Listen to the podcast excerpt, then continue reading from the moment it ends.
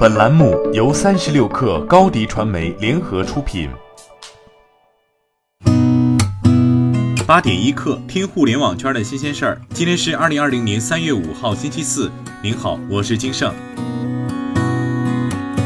教育部日前印发通知，通知明确，可组织已完成学位论文春季毕业研究生开展远程视频答辩，合理调整优化夏季毕业研究生学位论文送审、答辩和学位授予工作的时间、方式与流程。对因疫情影响无法按时完成学位论文的，培养单位可适当顺延培养和学位授予时间，并视情增开学位评定委员会会议。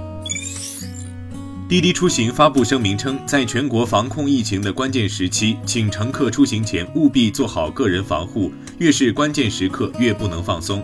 滴滴再次提醒广大乘客，疫情期间不佩戴口罩的乘客，司机有权拒载或取消订单。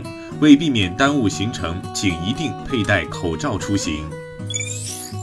摩根大通正在为美国疫情进一步扩散制定应急方案，并在初步测试阶段要求超过万名美国雇员在家办公。他首先在摩根大通最大的业务部门——消费者银行业务进行测试，要求部门大约百分之十的员工开始远程工作。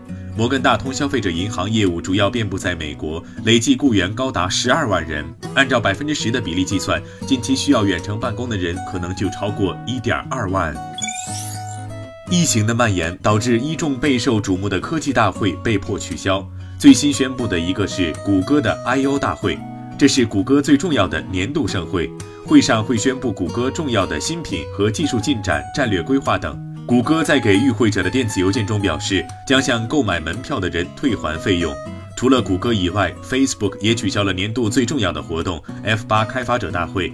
顶级巨头中，微软和英伟达近期将要举办的一些重要活动也都被取消，改为线上进行。再来关注其他方面的消息，微信发布近期平台违规公示，部分第三方 App 通过分享等行为涉嫌拉取微信关系链，涉嫌诱导下载，对用户隐私安全造成了威胁。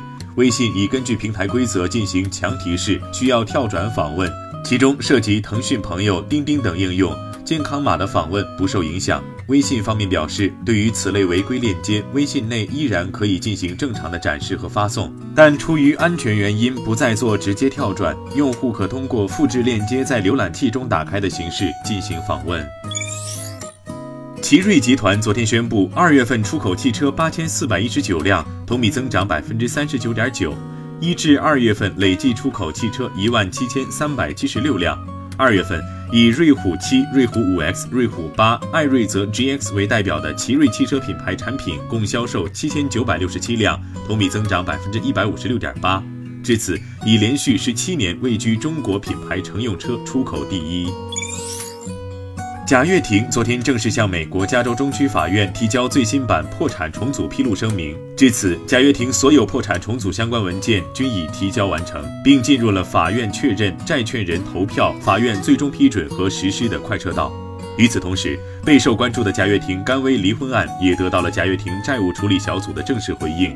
针对此前外界认为这是贾跃亭借离婚提前转移资产的传言，贾跃亭债务处理小组内部人士对此回应称严重不实。好，今天咱们就先聊到这儿。编辑崔彦东，我是金盛，八点一刻，咱们明天见。